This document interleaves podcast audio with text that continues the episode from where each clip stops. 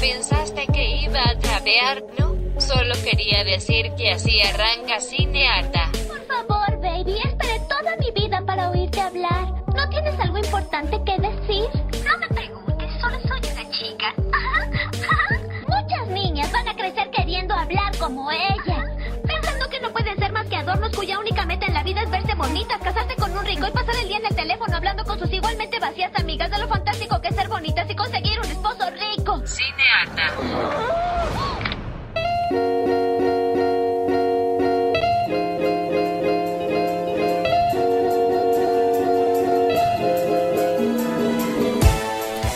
Aló, aló, aló, aló. Mi nombre es Vito Andrada y me acompaña en esta velada. Natalia Ábalos. Estos son los premios Cinearta.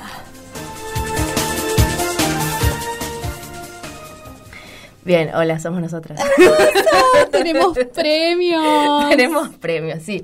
Eh, con la excusa de querer recomendar cosas random, porque necesitamos recomendar cosas lindas que no tengan una temática eje, digamos, estamos aquí premiando cosas bellas. Lo mejor de lo mejor de todos los tiempos. Se puso un poco extrema Nati, pero sí, es la realidad. Es que estamos contentas. Sí, estamos llegando a nuestra finalización del primer ciclo de Cinearte, la primera temporada. Terminamos toda una temporada, Victoria. Es un montón. Un montonazo. Y nadie se atragantó al aire, como cosas bien. Yo ya tuve fiebre igual, tuvimos mocos las dos. Tuvimos un Un programa montón con de enfermedades mocos. hubieron en este estudio. Pero bien, lo estamos finalizando. Cuando volvemos, no sé, miren en las redes de arroba cinearta y se enterarán. pronto. pídannos que volvamos porque si no, no sé, ¿eh? No sé. Ahí, ahí se pone como... No, mm. no, no. A mí, no. A mí no, no, no. Em, bueno, ¿arrancamos? Sí. ¿Te parece, Natalia? Entonces arrancamos con la primera terna. Mejor serie. Como mejor serie tenemos hoy premiadas, ya son premiadas directamente, no vamos a poner en un juez, que los jueces somos nosotros. Así que la primera premiada es Nati. La ley y el orden. Sí, es súper raro que Nati esté haciendo esto. Me vengo debatiendo desde que empezamos este, este programa, honestamente, porque me moría por hablar de la ley del orden, específicamente unidad de víctimas especiales. Además, recordemos que cuando, en la reunión de producción dijo, no, voy a hacer Killing Eve. Y yo dije, no, es un queerbaiting de la puta madre. Y ella dijo, no, es verdad. Y ahora va a ser Order, que estuvo hace cuántas semanas que estás como, quiero meterlo en orden en algún momento. Demasiadas, demasiadas. Me seguía momento. preguntando porque honestamente no es que sea la serie más estéticamente increíble, lo más zarpado que vas a ver en tu vida, pero honestamente a mí me encanta, me encanta. Eh, tenemos la ley del orden que tiene distintas series de distintas temáticas. La ley del orden Unidad de Víctimas Especiales apareció... VE. VE. Apareció en 1999.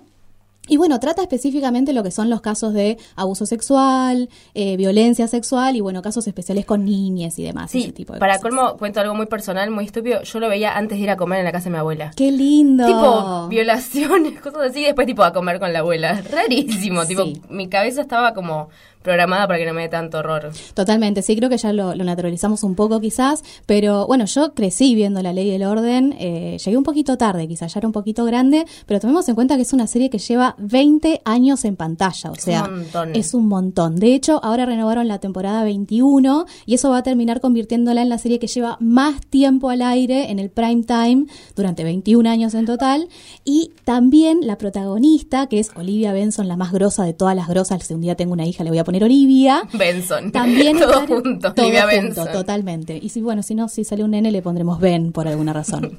Benson. Y Marishka, que es la actriz, se va a terminar convirtiendo en la que hizo el mismo personaje durante más tiempo en una misma serie. Van a ser 21 añitos. O sea que si analizamos como a la humanidad, las series que más duraron fueron Los Simpsons y Law and Order Ahí V. sí, exactamente. Hay un Que segundo habla de nosotros, tipo. Tal cual. La verdad es que eh, a mí me costó mucho empezar a ver esta serie porque siempre las series de policías me parecían como que tenían que estar del lado de la derecha y con la cana, ¿viste? Como que no me iba por No, ningún lado.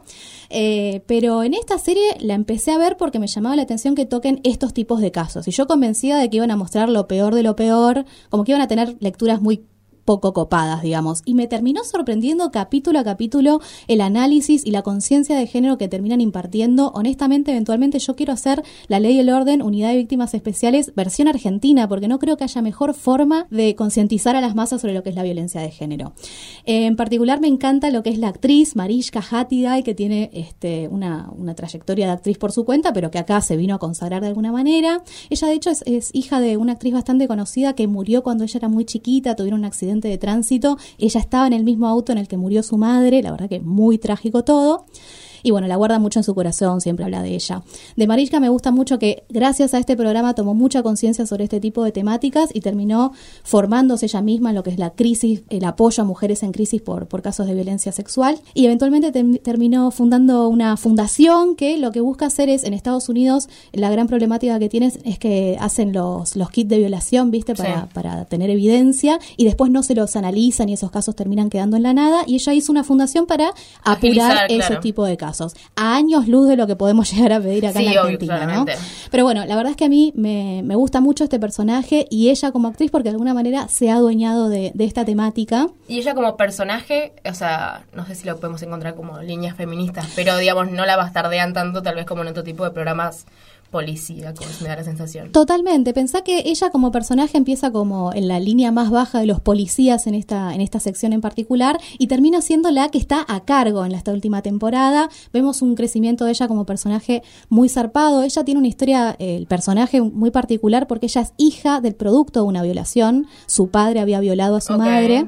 Eh, entonces tiene posiciones a veces un poco difíciles con respecto al aborto, porque siempre que hay una chica que quiere terminar con un embarazo producto de un aborto, como que a Mariska, viste, a Livia no le cae muy bien y como que trata ahí de, meter este la cola, básicamente. Pero bueno, a partir de, lo que es la evolución de la temática, me parece que el programa ha ido incorporando distintas versiones y como que se va abriendo cada vez más a lo que es la, época. Así la verdad, imperdible, lo más, lo es más fuerte lindo, igual. es súper O sea, no es para ver un domingo Totalmente, pero bueno, si sos como nosotras te vas a terminar naturalizando y vas a comer mientras la ves.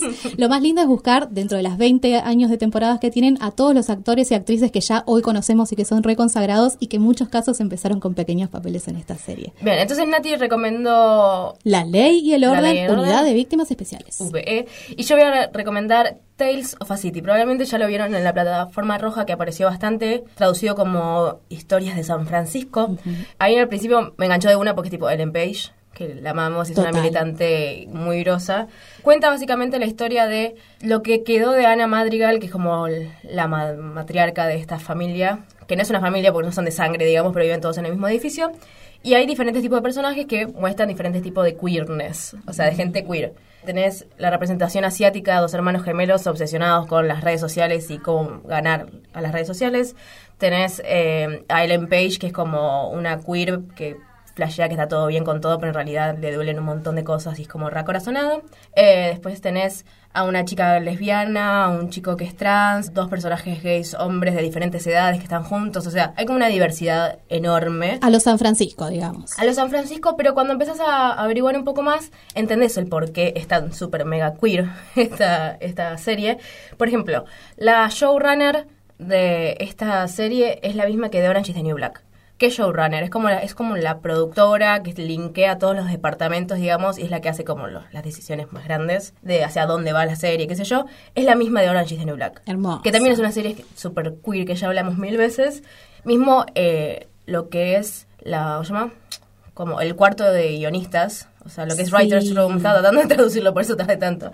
Eh, son todas queer, o sea, de diferentes edades, de diferentes etnicidades, pero son todos queer. Entonces hay una necesidad por parte de la producción como de poder representar de una buena manera, o de una manera real, no sé si buena o mala, pero real estas historias. Y luego investigando un poco más, y además porque la plataforma roja los publicó, esta es una historia que arranca en el 93 con una miniserie por el Canal 4 de Inglaterra, es como siempre los más, más copados. Luego se hace otra en el 98, luego otra en el 2001 y ahora en el 2019. O sea que es una serie de cuatro partes. Las primeras temporadas son como capítulos de una hora y media, son tipo películas. Siento que es como cuando te recomendaba Twin Peaks, que es como un, un paquete de vacaciones. Por eso, yo voy a recomendar particularmente eh, la última porque es la que vi. Cuando eventualmente vea las otras que probablemente me gustan, voy a hablar de las otras, aunque no quieran. Eh, lo que pasó con el show del 93 que me causaba gracia era que era muy gay y que normalizaba lo gay, entonces como que hubo un montón de críticas de la derecha católica, obviamente, diciendo como, ay, pero no es tan normal ser gay, tipo, no pongan que como que es normal. Son demasiado gays. Claro. Eh, y hoy en día no tuvieron ese mismo tipo de críticas tan enormemente. O sea, obviamente la derecha católica sigue existiendo. en Nunca Estados Unidos. duermen. Digo, ahí está Trump eh, como presidente, por ende hay una derecha muy fuerte, eh, pero no fue para tanto como lo que sucedió, digamos, eh, hace 20 años atrás. Pero, por ejemplo, también hablan de los disturbios de la cafetería de Compton, Mm. que es justamente como la primera revuelta de personas trans y travestis en Estados Unidos antes que Stonewall Claro. eh, que de hecho medio no se habla, porque es como, bueno, Stonewall fue como más fuerte, pero no, en realidad la cafetería de Compton fue mucho más fuerte. Porque la historia es esa, esta matriarca que es Ana Madrigal, es como la historia central de todas las temporadas anteriores, digamos, ¿se entiende? Ahora como que ya no de- deja de ser un poco protagonista, pero te dan un, como un flashback de su vida en un capítulo entero que está muy bueno para ver qué era tipo ser una mujer trans en el año 60. Entonces seguimos viendo personajes que ya estaban en las series originales. Claro, exacto. Está eh, Laura Linney, puede ser. Ay, la amo. La madre de. Ozark. Que siempre hacía de abogada en las películas y la adoro. Claro, pero si la vieron en otra serie es la madre de Ozark. Esa. Está eh, un personaje que es el mejor amigo de ella y Ana Madrigal, que es como esta señora de 90 años. Literalmente tiene 87. Hermosa. Eh, para mí es mega recontra recomendable porque a personas que no tuvimos ese tipo de vivencias, como yo, eh, me acercaron a un montón de cosas que para mí me parecían tipo wow. Y cuando hablé con gente me dijeron, no, esto es re normal, solamente que no, no se habla. Entonces está bueno como para entrar en este mundillo y comprender un poco más ese tipo de experiencias. No sé, habla de eso, habla de familia, habla de comunidad, habla de conexión. Es una serie linda para ver. Me Digo, llama mucho la atención que no la casé, que, que no la había escuchado hasta que salió ahora el revival. Y qué bueno que haya habido este tipo de contenido en los 90. Ay, Dios. Le le sacan la bandera esta, por favor. El 90s, pin que dice 90s. Em, pero además, y lo último que digo de esta serie, es que por fin salimos del estereotipo de que si hablan de, una, de gente queer tiene que haber una tragedia. Total. Porque siempre que hay un gay, trans, lo que sea, es tipo, algo le tuvo que haber pasado tragedia mortal como para que pues, tengamos que hablar de ellos. O termina mal. O termina mal y acá es tipo, no, le pasan cosas como a todos y nada, es súper, eso, normalizado en algún punto. Y siento que es como lo más sano de todo eso. Como no tener que encontrar tragedia, tragedia, tragedia. Así que recomendamos. La Tales ley, of del the City. orden. la ley y el orden. Bien. Y nos vamos de esta terna, ¿no es cierto? Nos encontrás en Instagram como arroba cinearta.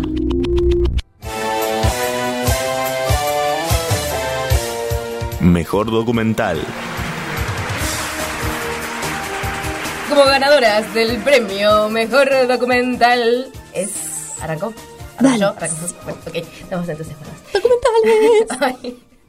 Me encanta tipo el nivel de emoción que Nati estuvo como cada vez, en cada capítulo está más emocionada para hablar. amamos, amamos estar aquí para ustedes. Bien, eh, mi recomendación es eh, La artista está presente. Mm. No es tan actual, tiene sus añitos, o sea, es de 2012, no es mega vieja, pero Ah. bueno, pero no es lo que se estuvo hablando últimamente. Eh, si no ubican de qué estoy hablando, es un documental que habla sobre Marina Abramovic. Una genia mundial. Abramovich. En la película dicen Abramovich. Yo digo Abramovic. Ah, No sé cómo se dice, Suerte. no quiero mentir. Eh, ¿Quién es Marina Abramovic? Muy rápidamente, es como la mujer performer que, que es como la más mainstream, digamos, porque era tipo tan rebelde y tan como al extremo con todo que se hizo muy, muy, muy mega conocida, porque ante todo hablo como un orto. Eh, muy reconocida. A ver, el mundo de la performance no es algo que todo el mundo comprenda, yo comprendo eso. Esta es la gracia de este documental. Te queda todo muy tangible y muy entendible qué es lo que está haciendo, qué es lo que quiere transmitir. Y particularmente es la muestra del 2012 en la cual ella hace como una muestra retrospectiva durante, eh, durante tres meses, los seis pisos del MoMA, que es el Museo de Moderno de Estados Unidos. Y mm, es como exhaustivo en un punto, porque hay muchos chicos haciendo sus performances del año 70, del año 80, qué sé yo, y ella misma está haciendo una performance que probablemente la vieron viralmente en Facebook, porque son videos de Facebook, esas cosas, que es ella sentada con un traje rojo en una silla y del otro lado otra silla y la gente se va sentando por un minuto o menos de un minuto y no pueden decir nada. Simplemente es ella dándote tu atención y su devoción por un minuto, pero Está presente, ¿no? está presente justamente y habla todo esto, ¿no? Como de dejar de estar en lo cotidiano y poder realmente estar como en el lugar que uno desea. y poder prestarle atención a esto, tipo, a un extraño que hizo una cola de 10 horas probablemente. Y nada, estar ahí como... Pero además de ese tipo, de esas performances particularmente, hace una retrospección de todas las otras. Y es como el mundo de Marina Abramovic. O sea, entras y es como el cerebro de ella y ella explicándote todo lo que ella quiso decir con todas las obras. Y particularmente la que se hizo más viral fue cuando aparece Ulay, que es justamente su pareja de como casi 10 años y además performer también. Lloro, lloro ya. Claro. O sea, lo que ustedes ven, así tipo en Facebook, que era como ella sentada y le aparece un hombre y ella se pone a llorar, Oh. es porque no lo ve hace 20 años aproximadamente. Y esa performance hace 20 años había arrancado con él. Claro. Ellos habían ayunado casi por dos semanas sin moverse de ese lugar. Esa era la performance. Hasta que él un día dijo tipo, me voy a morir, tipo, no como hace 15 días. Y él se fue. Hermoso. Y esa silla, que quedó completamente sin persona sentada, digamos, sin presencia, es lo que ella ahora reformó en el 2012 para que la audiencia sea como su Uley en algún punto. Yo lloré tres veces. chicos. Ay, sí, por Reví el favor. documental y lloré tres veces. Porque, yo, yo- o sea, ya sabía que pasaba. Y es un documental, o sea. Pero está muy bien contado como lo humana que ella es. Lo tan humana. De hecho, como en, en extremo humana. Como que quiere sentir todo todo el tiempo. Em, no sé, me parece que está buenísimo. Y más para como romper esto de, ay, la perfo, ¿qué, qué es la perfo? Es, es arte realmente y todas esas cosas medio bobas que la gente dice cuando no se acerca a algo. Y mira, y si te hace llorar un documental sobre performance, probablemente entiendas qué es la performance. Total. Digo, no es necesario que la hagas, pero es arte. O sea, para mí como que no queda duda de que eso es arte, porque te movió. Y si vas a empezar por algún lado, que sea con ella. Sí, que además es siempre labura mucho con su cuerpo, o sea, con la transformación de su cuerpo, con el toqueteo de su cuerpo, o sea, su cuerpo es el arte. Tiene incluso una mirada muy feminista sobre el cuerpo de las mujeres, ella. Por eso, eh, es como, me parece una mega representante y está buenísimo que haya un documental que pueda como expresar lo copada que es. Eh, así que mega recomiendo La artista está presente. Hermoso. Yo les voy a hablar de otro documental, Beyond Clueless, que es como más allá de ni idea, ni idea, en referencia a la película adolescente de los años. ¿Cuándo, cuándo, chicos? Noventas. Beyond Clueless es un documental del año 2014 que en realidad no habla específicamente de ni idea, sino que lo que hicieron fue, fue tomarse el trabajo de hablar sobre todas las películas adolescentes. Recopilan, de hecho, material de 200 películas diferentes, en su mayoría de los años 90 y de los años 2000. O sea, perfecto Estás para divina, nosotras. estás- estás- No, no, es No, para para, vos, No, no, para nosotros. películas del año 2000 son las que me Ah, Es 2000, como milenias viejas, milenias nuevas. Eh, y la verdad es que está súper zarpado. Tenemos la narración de la voz en off de Farushka, y no te quiero mentir con el nombre porque es re difícil. Farushka Val, que era una de las protagonistas de Jóvenes Brujas, una película de los años 90, muy adolescente, que a mí me gustaba muchísimo. Eh, y ella hace la voz en off, que es muy extraña porque ella tiene una voz así carrasposa, medio, medio extraña, y la verdad que le viene bárbaro este documental. Tienen un- una voz en off que hace como un análisis muy sociológico, muy profundo sobre las temáticas que se tocan en las distintas películas. Para que te des una idea, tenemos Jóvenes Brujas, Mean Girls, Juegos Sexuales, Sé lo que hicieron el verano pasado, un montón de películas analizan, algunas un poquito más en detalle, y lo que vemos es básicamente los tropos, los estereotipos que se, que se construyen, y como en última instancia tenemos muchas lecturas conservadores sobre la sexualidad y el amor en la adolescencia, incluso cuando tenemos películas más bien picarescas, por, por ejemplo. Sí, pero siguen cayendo como en estas cosas del horror. Totalmente, si lo analizás muy en profundidad, como se tomaron el trabajo de hacer acá, la verdad es que tienen lecturas súper conservadores y bastante chotas. Eh, lo más interesante me pareció cuando hablan de las connotaciones homofóbicas de Shipper Creepers, que es una película de terror muy chota, pero que posta es re homofóbica, y también en Euroviaje censurado, que aparece mucho. Nunca vi esas películas, me parecían estúpidas. Sí, como sí, sexualmente sí. estúpidas. Me llama la atención porque hablan de las connotaciones homofóbicas en Euro- Euroviaje censurado y sin embargo es la película favorita del director, por lo que él dijo. Está ahí como re interesante lo que quisieron hacer. Así que nada, la verdad es que está eh, re para verla, la van a encontrar en Cubi TV, que me canso, me- no me voy a cansar nunca de recomendarlo. Eh, y no se lo pierdan, permítanse verlo con tranquilidad, tomen en cuenta que es un documental con mucho análisis, así como muy Obvio, pero académico quizás. también es el análisis nuestro. Totalmente. Es que es un análisis netamente feminista y me parece que es un buen lugar para empezar y poder ver otras, otros tipos de géneros y otros tipos de películas con este tipo de lectura. Bien, entonces recomendamos La artista está presente y Beyond Clueless. muy bien. Vamos a la siguiente terna. Mejor actriz. Quiero despertarme en mi casa y que sea solamente tipo estas locuciones y esa música. Como, sí, que gané, dame, denme todo. Así me levanto todos los días. Ay, escuchame. sí, estoy como, ah, vibrosa. Quiero agradecer. Claro, total, estoy medio en esa. Eh, como escucharon, tenemos la nominación y las premiadas de Mejor Actriz. que no necesariamente van a ser premiadas por su labor actoral, aunque por supuesto, pero en mi caso, por ejemplo, vamos a hablar de Carrie Fisher, que probablemente la conozcan más por la princesa Leia de Star Wars. O todas las remeras de gente, que es como la única mujer reconocible de Star Wars. Totalmente, sí, la única mujer de Star Wars, si no me equivoco, o una de las muy poquititas. Está Natalie Portman, ey. Es la verdad, única que vi es verdad. Bueno, pero en las originales estábamos más, más, más- más escasos de tetas, básicamente. Sí, obvio. Sí, sí, sí. Eh, Carrie Fisher, la verdad es que a mí me parece un personaje súper, súper interesante, porque ella, la verdad es que eh, tuvo una vida bastante tortuosa, ¿viste? Como que cayó en las drogas, el alcoholismo y demás. Y justamente les quiero contar de un especial de comedia, stand-up, se podría decir, que se llama Wishful Drinking, que es como deseando tomar o tomando para poder desear. Es muy difícil de traducir. Wishful Drinking. Está en la plataforma roja también. No, no, está en la plataforma roja, se puede conseguir por ahí, si les cuesta, nos pegan un llamado y vemos cómo hacemos. Pero lo Un lindo llamado, de... Sí, sí, sí, 90. bueno, sí, me, me llaman al fijo, dale, porque si no, no. Este... un ICQ me mandan, por favor. Eh, ¿Qué es eso? en Wishful Drinking lo que tenemos es a Carrie Fisher ya en los últimos años de su vida. Es un especial de comedia que ella presentó en Broadway en realidad, que estaba basado en una novela que ella había escrito y donde básicamente saca a relucir sus trapitos sucios, como todos queríamos escuchar desde hace muchísimo tiempo.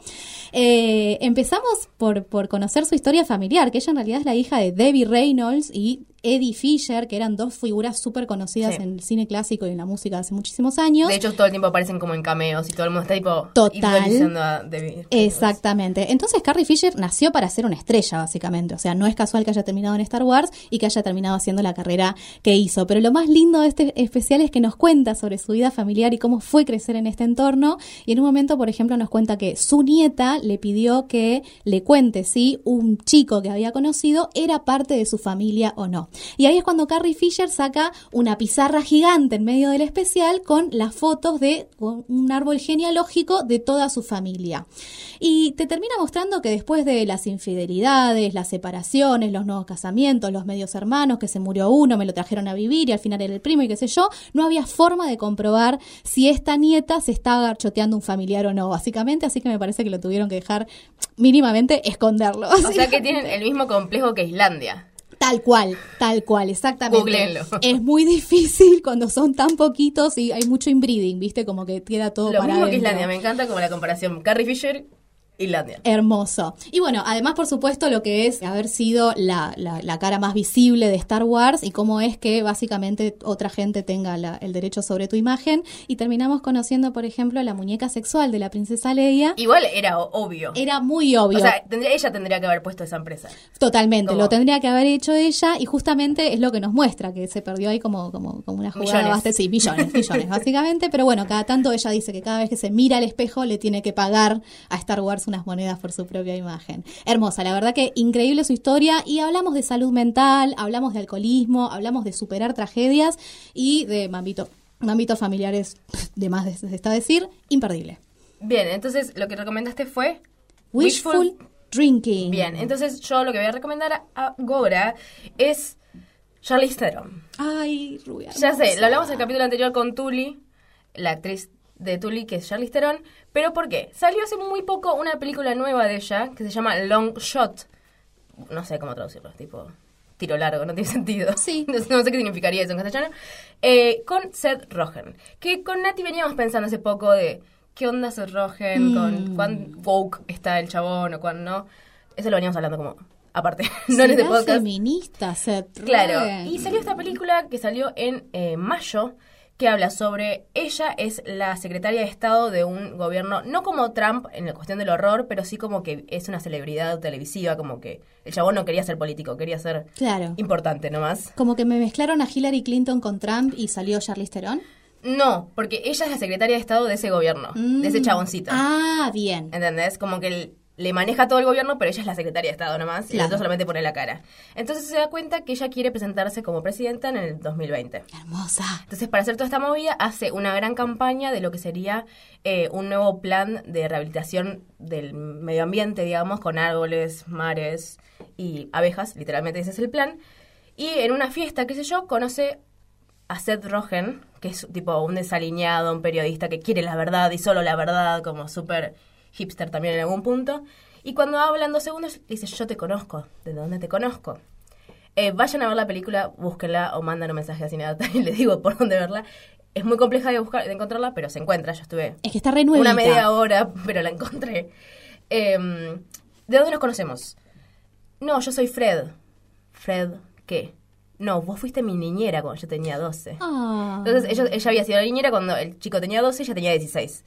Habían tenido un beso, él le había dado un beso siendo como más chiquito, tipo, muy tiernamente. Qué raro eso. Sí, re. Hay todo un montón de cosas raras que están como, ok, cambiaron el guion en estas Mm. cosas.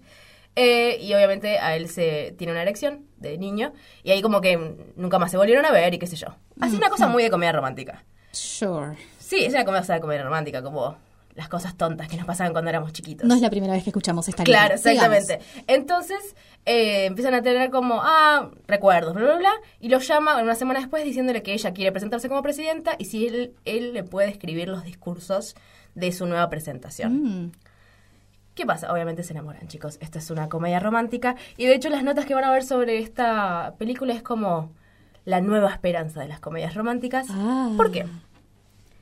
En esta situación que nosotros pensaríamos que Charlize Theron tiene el poder, que en algún punto lo tiene porque probablemente va a ser la, presi- la presidenta del año 2020, Yo la voto. nunca tienen problemas de poder Entre ellos. entre ellos. Como él no la envidia, ni la cela, ni es como, ok, este es tu trabajo, es lo que amás hacer, como salvar al medio ambiente. Y está como siempre con esta conexión de querés salvar el medio ambiente de que tenés 16 años, tipo, te banco, vamos con esta. Y él se amolda un poco a su vida de estos, a escribirle los discursos y que a veces no va a tener tiempo para él porque va a ser la presidenta de Muy 2020. bien. Y fue rarísimo, pues yo dije, bueno, ahora va a venir la escena de que o le dice tipo, quiero que tengas tiempo para mí, o ese tipo de reclamos que encontramos en todas las fucking comedias románticas, y nunca está. El problema de la película, vayan a ver la película, eh, vuelvan, ya está, es que un chabón tipo Mañeto, tipo Clarín, Ay, me encanta que el malo sea Mañeto. Sí, el maño- es Mañeto. Viene, o sea, no literal, pero sí. Eh, viene y le dice, mira, me tenés que recortar este plan de medio ambiente porque yo tengo negocios con el gobierno actual. Si no, va a salir este video. Este video es Seth Rogen mm, pajeándose hacia ella, pero como a una pantalla de ella, y se todo su elemento de su pene cae en su barba. Es muy gracioso, es muy estúpido. Y le dice, si vos no haces estos recortes, este video de tu novio va a aparecer por todos lados. O sea que O no, sea, el, no- el problema nunca viene por ellos, ¿entendés? Viene por un agente externo que es Clarín. y no es que la, la acusan, la, la- la amenazan con que van a sacar una foto de ella en bolas. No, no, sino de su pareja masturbándose a un speech de, de ella. A mí me encantaría que hayan fotos de gente masturbándose conmigo, ¿no? ¿No? Eh, No sé, pero, eh, o sea, no fue algo creepy, sino como algo que todos hacemos. Y me encanta que eso, el problema no es, al- no es ellos. El problema Claro. es tipo un agente externo que te viene a romper las pelotas. Bueno, cuestión obviamente termina como diciendo, sí, estoy saliendo con el chabón que se pajeó con mi discurso, Claro, pero sí, es mi chabón, está todo gente se bien. pajea. Claro, y termina, ya super mega spoiler, pero ya a esta altura ya tendrían que verlo, ganando las elecciones de 2020, es la primera presidenta de Estados Unidos. Es tipo hermoso, y él es, esto que más me gustó, es el primer esposo de América. Ay, el first man. Claro, es el first man de Estados Unidos y termina con toda una secuencia de él mostrando los cuadros de las primeras ladies, digamos, de Ah. Estados Unidos y su cuadro que es como él todo musculoso, super rare y las otras son como más lady, me parece muy gracioso. Y él como acompañándola durante toda su carrera, o al menos su inicio de carrera presidencial, eh, está muy bien. Muy bien, muy bien. Bueno, se redime un poquito Seth Rogen. Un poquito. Sí, es que... Sí, bueno, ese va a ser otro capítulo que es tipo Seth Rogen. Es verdad, sí, sí, hay que analizar Pero me pareció interesante que es esto, no hay un- no hay poder, no hay lucha de poderes, ¿entendés? Como el chabón desde un principio la admira completamente por su labor y, y que siempre quiso salvar el planeta y nunca nadie le daba bola, digamos. Eh, y no sé, como que es posible, como mirar una película y decir, ay, requiero. que Ah. termine". ¿Viste esa sensación de comer comedias románticas como... mm, Bueno, y poder tener un rol de una mujer que llega a la presidencia, por favor. es un montón. Total. Que la realidad supera la ficción, es todo lo que pedimos. Así que véanla. hay una cosita muy chiquita que no sé si lo podemos hablar. Sí, ¿me puedo hablar? Ok. La película tiene un montón de cosas feministas que dices, sí, sí, bien, bien, bien, bien. Hay solamente una escena que está bastante errónea y no comprendo por qué lo hicieron. Contame todo. Porque ese es mi problema con esta película. Eh, en un momento terminan estando juntos, como coger, básicamente. y mm, ella acaba en 90 segundos. Y él también. O sea, los dos acaban al mismo momento en 90 segundos. La, La primera vez. primera vez que estaban juntos y ella le dice, nunca me pasó esto. Ah. Como cambiando el rol, los roles de siempre. Y fue como un batallón de gente de internet, tipo, ¡Eso no es real! ¡Eso no es posible! Bueno, eso es Twitter. Total, total. Eh, como esa extremidad de gente hablando, obviamente. ¿Qué pasó? Seth Rogen sale a decir diciendo es una es lo que Charlize Theron quería porque ella está como productora también en esta película Ah. y Charlize dijo lo que dijo públicamente es como esto pasa en el, un- el 1% de las mujeres y yo quería representar eso Está muy bien, está muy bien. Eh, es cierto que las mujeres tenemos distintos eh, márgenes de, de- de- de orgasmos, algunas les llevan 90 segundos y otras tenemos que trabajar un poquito más, lamentablemente. como todo el otro 99% Claro, de las exactamente. mujeres Pero bueno, bien por Yaris, supongo, te quiso felicito. mostrar para mí quiso mostrar un orgasmo en poco tiempo creo que esa fue como más su, su necesidad Mira, pero honestamente... fue raro como venía re bien y esa escena fue tipo Mm, Está bien, sí, yo creo que igual hay algo un poco revolucionario de mostrar que las mujeres no es que siempre vamos a necesitar 30 horas para acabar, que es algo que se suele plantear, porque en realidad también depende de cómo te están tocando, negra. sola ¿Eso ríe. lo dije o lo pensé? lo, lo- lo dijiste en un programa de radio, sí. bueno, recomendada. Entonces, Entonces, no, la re contra recomiendo. Así que por un lado recomendamos Wishful Drinking de Carrie Fisher y Long Shot de Charlize Theron. Siguiente terna. Mejor película. Bueno, llegamos a tal vez una de las más importantes de esta noche. Es mejor película. ¿quién se llevará el galardón? Ok, bien. Es la anteúltima terna. Eh, mejor película, Nati. Go. Bien, eh, se me va a complicar un, un poquito el tema del título porque es re en francés, pero bueno. eh, No es en francés, es re en re francés. en, fran- re en francés. en francés. Tenemos Chien Dielman 23, Quai du Commerce 1080, Bruxelas. Sí, es un, un nombre larguísimo. La traducción sería Jean Dielman, que es el nombre de la O protagonista. sea, sería idéntico, no jodas. Claro, calle número 23, 1080 el código postal, Bruxel- Bruselas, básicamente. Bruxelas con X por si lo querés decir en inglés.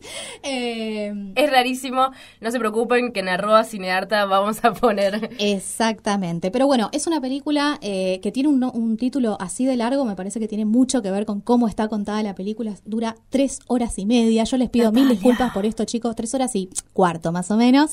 Y es de 1975. O sea, Y no se podía resolver en una hora cuarenta. No, no se podía resolver en una 40, te lo puedo asegurar. A ver, esta no es una película que le voy a recomendar a cualquiera, pero si van a buscar películas feministas de la historia del cine, esta película va a aparecer siempre entre los primeros puestos, si no el primero. Así que está para verla. Se la consigue en internet fácil. Y la película dura un poquito más de tres horas porque justamente lo que cuenta es una historia en tres actos. Tenemos la historia de una mujer viuda, una madre soltera, de un chico adolescente que vive en un departamento de una sola habitación y básicamente se mantiene a sí misma y a su hijo con trabajo sexual, recibe un cliente por día nada más y podemos ver en tres actos, cada uno dura más o menos una hora, que representan tres días en la vida de esta mujer y lo que podemos ver es casi en tiempo real y con planos fijos y muy amplios a esta mujer básicamente atendiendo su hogar, trabajando con el cliente que viene, preparando la mesa, preparándole la cena al pibe, limpiando acá, limpiando allá. Primer acto lo que tenemos establecido es la estructura de la vida de esta mujer. Para el segundo acto vemos un segundo día donde toda esta estructura que habíamos planteado en el primer acto, donde podíamos ver cómo ponía la mesa y cada uno de los pasos sistemáticos que esta mujer cumple todos los días, lo vuelve a hacer nuevamente, pero de repente empiezan a aparecer pequeñas pistas que nos dicen que algo no está bien. La tetera ya no está en el mismo lugar. La tapa de la jarra de cerámica donde ella ponía la plata, se le olvidó de poner la plata.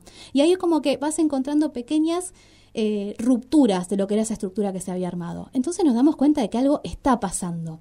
Y para cuando llegamos al tercer acto, toda esa estructura ya vemos que se está resquebrajando y terminamos con un asesinato. Esta mujer recibe una vez más un cliente en su hogar aparentemente tiene lo que sospechamos ha sido el primer orgasmo de su vida e inmediatamente después, yo lo lamento, es un spoiler alert, pero esa película la podés ver aunque sepas lo que pasa, lo termina matando. Y nos quedamos preguntándonos qué es lo que pasó con esta mujer que termina matando a este hombre. ¿Será que realmente lo estaba planeando y por eso se le fue como resquebrajando un poco la estructura que tenía? ¿O será que el mismo, el mismo re- resquebrajamiento de su estructura de todos los días se le rompió un poquito y se le terminó de romper con el orgasmo y por eso termina con esta reacción tan terrible?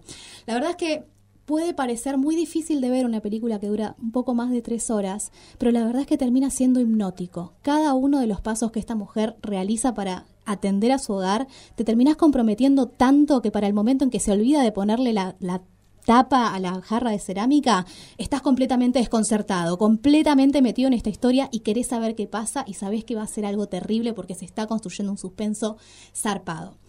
Eh, el tema de que sea una trabajadora sexual ella llama la atención porque la directora es claramente de la segunda ola del feminismo. Tomemos en cuenta que esto era 1975, no estaba bien planteado todavía el tema de los derechos de las trabajadoras sexuales, algo que todavía tenemos pendiente de hablar. Pero sin embargo aquí lo que vemos es una mujer que de alguna manera logra hacerse una vida dentro de una estructura patriarcal, una vez que ha muerto su marido, el que supuestamente le iba a mantener toda su vida, y de alguna manera la mostramos como dueña de su propia, de su propia vida y metiéndole agencia a este trabajo que se ha sabido dar. Así que la verdad es que está interesante y es hipnótica. En serio, te, si te comprometes a verla y tenés tiempito y no tenés el celular en la mano todo el tiempo, la podés ver sin problemas, búsquenla. Bien, si con lo que vos me contaste yo me quedé hipnotizada, supongo que la película también Ay, buenísima. es genial, es genial. Es como un relato de Nati por tres horas, imagínense. Total. Eh, yo voy a recomendar algo que puedes mirarlo con el celular porque probablemente ya sabes qué va a decir. Voy a hablar, obviamente, de chicas pesadas. Sí, Porque acá no matan a nadie, casi. Pero nada, me di cuenta que todos los, todos los capítulos quería meter Mean Girls en algún lado. Y no sé, no sé si vamos a hacer un capítulo de cosas high school, no sé, es medio raro. Así que esta es mi posibilidad para hacer, nada, hablar un poco de chicas pesadas. Una película que la vieron probablemente en todos los canales de... De, Cable, ai- de cable. cable, sí, como te sabés las frases, aunque tal vez la viste dos veces. Es para mí como la, la representación más pop que existe del cine y más como brillante, brillante en el sentido de guion, brillante en cuestión de colores. Tenían unos colores tipo en el 2004 la ropa era mu- muy chillona. Eh, sus pelos también, era todo muy al extremo y además está escrita por Tina Fey. ¡Ea, Tina! Tina Fey es para mí es una como de las grandes comediantes estadounidenses de hoy y de hace 10, 15 años. Tal cual. Eh, ya hablaremos de series de ella en algún otro momento, pero quise hacer una lista de las cosas que yo aprendí de Mean Girls. Ah, Porque ante todo, este cinearta es parte mía, entonces voy a hablar de mí. bueno, cosas que aprendí. Eh, nunca prete- pretender ser tonta por un chabón. Es uno de los grandes lemas de la peli, como, ¿por qué vas a hacer que no sos una capa en matemática? Claro. Sí, era, a mí siempre me había resultado estúpido, pero repasa cuando tenés 15, 16, como querer agradarle al otro y flashear que, bueno, si sos tonta sos como más maleable, entonces, no sé, unas cosas muy estúpidas. Eh, así que nada, no, no seamos tontas por un chabón. Segundo, dejar de decirnos putas, zorras, perras entre nosotras. Esa frase de Tina Fey, que es muy graciosa, eh, no va directamente a la palabra en sí, sino como a dejar de criticarnos por la actividad sexual que tengamos cuando seamos adolescentes. Es esto del slut shaming, como es innecesario, tipo, decirle a alguien que es de una manera desagradable cuando el chabón hace exactamente lo mismo y es un capo, y es un winner. Total. Y sororidad ante todo, ¿no? Exactamente, esta película también me enseñó un poco de eso. Antes de que existiera la palabra sororidad como algo mainstream, como esta justamente solidaridad entre mujeres, a pesar de que tengamos diferentes puntos de vista y lo que sea, pero comprender la experiencia de la otra, eh, hay toda una escena entera de ellas diciendo qué les pasaba y por qué se hacían bullying a la otra y tratando como de sanar esas heridas que el mismo sistema nos obliga a hacer en algún punto para sobrevivir en el sistema. Em, por otro lado, eh, dejar que un hombre divida una amistad es la cosa más estúpida. O que los hombres son como. Por lo que peleamos. Claro. Eh, esta cosa de que Lizzie Lohan no podía estar con el chabón que había estado con Rachel McAdams porque esas son las leyes del feminismo. Eso es muy gracioso. obviamente es toda una sátira. Si te tomaste en serio Mean Girls es obviamente estúpido porque Tal cual. es una sátira. Pero es esto, tipo, ¿cuántas veces nos hemos enamorado o lo que sea de un chico que había estado con una amiga? Es tipo, nunca lo tocarás. Claro, nunca sí, desearás sí, el hermano. No, sí, no somos dueños de nuestros exes, chiques. Claro, es una cosa como let it go, gente. Em, después, siempre me había parecido muy extraño eh, la situación de el profesor que está con las dos chicas asiáticas. Ay, por favor. Que era el mismo que daba la clase de, sex- de educación sexual. Si tienes sexo, vas a morir. Exactamente. Pero, obviamente, vuelvo a hablar, es una sátira. Pero hemos visto alguna que otra vez un profesor siendo demasiado como picaresco con, con chicas en nuestros colegios. Es una realidad. En todas las Y esto era como, educativas. en todas las instituciones, exactamente. Entonces, estaba bueno como ver que es un horror y se daban cuenta de que era un horror y de hecho al chabón le dicen un montón de cosas.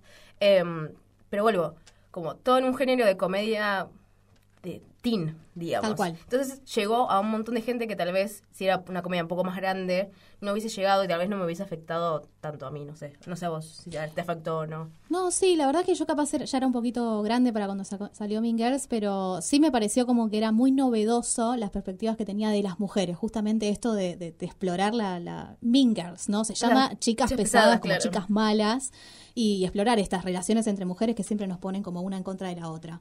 Sí, además, esta cosa de obsesionarse con el cuerpo, con las pequeñas como... O sea, yo siempre me recuerdo esa escena como ellas frente al espejo, tipo, ay, odio mis rodillas. Mis poros. Tus poros, claro, ¿cómo no vas a tener poros? Tal cual, sí. pero sí. es algo que nos repasa cuando tenemos 15 años, que tipo, odiamos todo nuestro cuerpo, pero porque nadie nos dice que está todo bien con querernos. De hecho, hay una escena de Lindsay Lohan que cuando Rachel McAdams dice, ah, sos re linda, y la, la otra dice como, gracias. Ah, ¿qué? ¿Realmente pensás que sos linda? Ah, sos Tipo, recreída. sí, la mina pensaba que no era fea, o sea, déjenla vivir. Somos todos hermosos. Así que, nada, no sé. Siento que está bueno revivir un poco cosas que viste cuando eras más chico. Total. Que medio sin arda lo hace todo el tiempo. Eh, pero que haya cosas copadas. De una. Entre ellas, chicas pesadas. Y también recomendamos una peli que no hay manera de Que tiene mil pronunciarla. palabras en el Decir el nombre. nombre como... Jeanne Dielman. Genial. Dielman el apellido. Listo, vayan Listo. 15 segundos atrás en Spotify si lo quieren Ahí está, ahí está. Muy bien, vamos a la última terna. Búscanos en Spotify y Apple Podcast.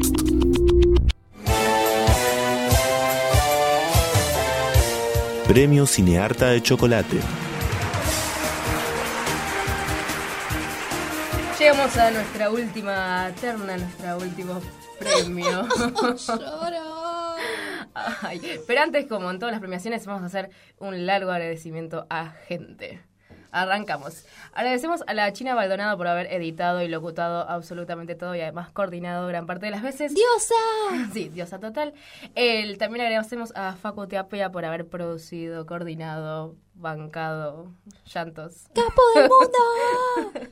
Agradecemos a Facundo Sosa por habernos bancado posta real en la operación. Muchas gracias. ¡Genio Me universal! encanta que Nati agrega todas las otras cosas. Hay para todos. Eh, también agradecemos a Marcos Durante, que es la justamente la voz que locutó todos los hombres de nuestras pastillas y cosas así. Así que muchísimas gracias a Marcos. Agradecemos también a Radio Éter, que nos ofreció este hermoso espacio que amamos venir y esperamos volver. Y también esto, como siempre les recuerdo, que es una producción de Sia Bertov. La pueden buscar en las redes como producción Sia Bertov De Z Berto. de Z Bertov. Em, nada, nosotros somos muy felices en este espacio. Esa es la realidad. Nos vamos a poner un poco sentimentales. Pero es la verdad, es lo que vamos a hacer. Vamos a hablar de cine y de series. Así que agradecemos a la gente que nos manda mensajes por Instagram y personalmente como diciendo, lo reescucho, me re gustó. Amamos, Y amamos que nos manden mensajes. No, y realmente nos, que es como la parte más linda de nuestra semana. Así que vamos a la última terna. La última terna vamos a tener nominadas. No vamos a tener premiadas por ahora, va a ser solamente nominadas Al premio Cine Arta de chocolate. de chocolate. Es como, wow. Es el rico. premio más prestigioso de la, de la academia en este momento. Rico, rica, rica. Bien, entonces, mi nominada va a ser Yamila Yamil. Yo un poco había hablado muy chiquititamente cuando hicimos la- el capítulo donde estaba The Good Place. Es eh, Tahani, justamente de The Good Place. Es una chica que laburó, ella es inglesa, en la radio justamente hace muchos años y había sido reconocida por eso, digamos. Y luego, después de tener un asusto con un cáncer y qué sé yo, se va, a- se va a Estados Unidos y de repente va a un casting, la pega y ahora es tipo mega capa. Y una de las representantes de como del feminismo moderno, digamos, eh, más que nada quería valorar su, su esfuerzo y su realmente como rompepelotas con otro tipo de celebrities. ¿Qué pasa? La mina se puso contra, no sé, Nicki Minaj, Cardi B, tipo un montón de gente que tiene un montón de likes y seguidores, justamente por promover este tipo de, de test que es como flat tummy o no sé qué, es como para adelgazar, pero en realidad son, son laxantes, básicamente. Que hay incluso versiones para gente embarazada. Sí, exactamente. Y justamente no está eh, aprobado por el FDA, que es como el ente que tiene que regular todo lo que es comida y bebidas. Eh, y la mina como todo el tiempo en Twitter y en Instagram y en sus plataformas intenta como, che, no está bueno que pr- promuevas estas cosas. Y sabés que vos llegas a gente de 15 años, Tal cual. 10 años, 12, 30, o sea, a la gente le afecta que vos estés promoviendo este tipo de cosas. Y me parece que desde su plataforma, que es eso, es una actriz que también sufrió por mucho bullying cuando ha sido gorda en Inglaterra, eh, hoy tiene también una cierta dismorfia eh, que todo el tiempo está hablando de eso. Y también creó un movimiento que me parece que está bueno que lo busquen, que se llama I Weight Movement, que sería tipo yo peso, Hmm. pero en vez de empezar a medirnos por nuestro peso literal como cuando te subís a una balanza, es más sobre qué es lo que a vos te importa. Por ejemplo, yo peso este programa, yo peso mis relaciones, yo peso, no sé, ser tan fanática de cosas y poder hablar y que me dejen hablar de las cosas. Eh, ese tipo de cosas. Eh, lo pueden seguir en Instagram, el I Weight Movement. Eh, me parece que es necesario que este tipo de personas que son tan públicas empiecen a romperle las bolas a otras celebrities, como decir, che, no está bueno que digas esto, podemos hacer un cambio real. Eh, y eso también es el fe- feminismo, digamos, como poder decirle a la otra, che, no, no la, estamos, la estás pifiando. Total. Dej- dejemos de pifiarlas juntas y listo. Me parece que es algo que está muy, muy copado, así que sigan la carrera de Yamila Yamil y a su Instagram. Y no tomen laxantes, especialmente si están embarazadas, por favor. Sí. Eh, yo quiero traer, eh, nominar en este caso a la colectiva de actrices argentinas, particularmente por el trabajo que han hecho en el último año, eh, especialmente acompañando lo que son las denuncias de abuso, eh, particularmente el tema, el caso de Telma Fardín. Eh, la colectiva me parece que es muy interesante, nace en el año 2018 acompañando lo que fue el debate por el aborto en el Senado. Ahí la verdad es que dieron mucha publicidad al tema, a instalar el debate en los medios, fue súper importante. En ese momento había empezado Dolo- Dolores Fonsi tratando de imponer el tema y al final terminando siendo un, montón de actrices que terminaron volcándose a lo que son las situaciones de abuso en los medios. Particularmente con el tema de Juan D'Artés, eh, acompañaron las, las denuncias en primer lugar de Calu Rivero y eventualmente la de Telma. A mí me parece que es muy importante destacar el trabajo que hacen porque... eh, no es lo mismo hacer una denuncia en soledad que sentirte realmente acompañado por lo que en última instancia es un sindicato. Ellas terminan siendo tomando el papel que tendrían que haber eh, tomado quizás organizaciones que ya existían antes, pero que no hacían eco de este tipo de denuncias. Así que la verdad, súper destacable lo que vienen haciendo. Creo que necesitamos más de este tipo de compromisos de nuestras actrices y celebro muchísimo el laburo que han hecho. Completamente, la celebramos entonces a Yamila Yamil, al colectivo de actrices. También te celebro, Nati, por Ay, estar a acá, vos compartir. especialmente. Eh, con- celebro este grupo y ahora sí, vamos a saber quién es eh, el ganador del premio de Cinearta de Chocolate. Hay tantas personas que quieren ganar el cinearta de chocolate y creo que todos se lo merecen. Como Amy Schumer, que fracasó, pero lo intentó, yo lo vi. Como Bro City, por la mejor representación de una amistad. Y como Crazy X, que nos enseñó que... con Crazy X. Está bien, está bien. Lo que quiero decir es que se lo merecen por el solo hecho de desearlo. Es porque nos mueve el mismo tipo de contenido del bien, que somos parte del mismo club. Si las minorías no podemos ser representadas, la mitad de la historia no está siendo contada. Es ahí donde entramos nosotros, en slow motion, con los pelos al viento, haciendo un podcast de cine feminista. Es por eso que el premio de cinearta de chocolate es de todes, les que sueñan con verse en cada pantalla. ¿Quién compite?